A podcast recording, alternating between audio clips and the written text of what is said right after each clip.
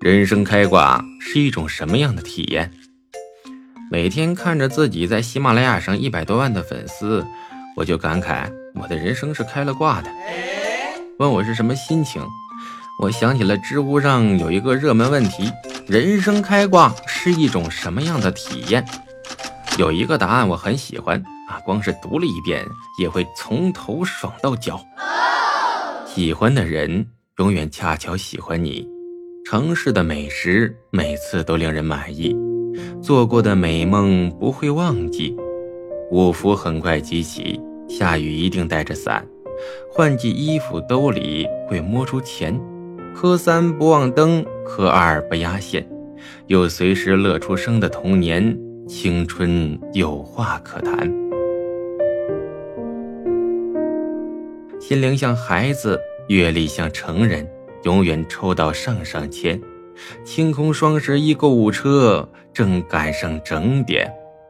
但是，一想到这一路走来的经历啊，想到生命里的那些生离死别，突然又觉得能平安无事活到现在，我的人生已经算是开挂了。就像有一个名人说的：“和你们这些少爷不同，我们光是活着就已经竭尽全力了。”真正开挂的人生没有多少，这个世界上绝大多数人都是平凡的，必须接受这个现实啊，不然容易脱离实际，走上歪路。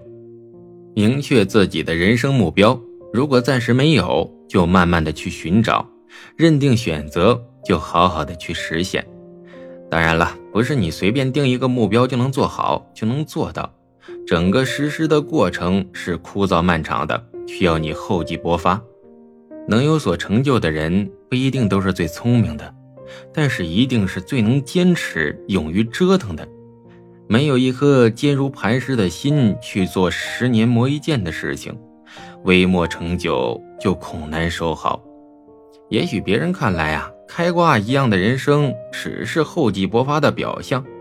除了厚积薄发，我们时常还要换一种思维去想问题。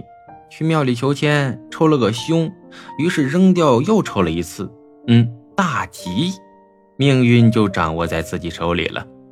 当你犹豫要不要去某地旅行，或者要不要买一件商品时，那你就问自己：如果不发朋友圈啊，我仍然会去消费吗？如果仍然想买，那就买吧。我记得有人说呀。人生有两大悲剧，一个是万念俱灰，一个是踌躇满志。但是我觉得更大的悲剧是，有的人一会儿是踌躇满志，一会儿是万念俱灰。好了，说了这么多，亲爱的朋友们，人生开挂是一种人生体验，但是没有你们，也就没有现在的我。我带给大家快乐。大家帮忙成就我的开挂人生，谢谢我的衣食父母们，也感谢这篇文章的作者中曲无闻。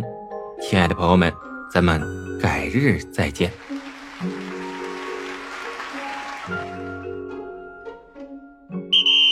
亲爱的朋友们，我又来送福利来啦！听完这段音频，下方评论留言点赞数最高的两个人将获得喜马拉雅 VIP 年费会员。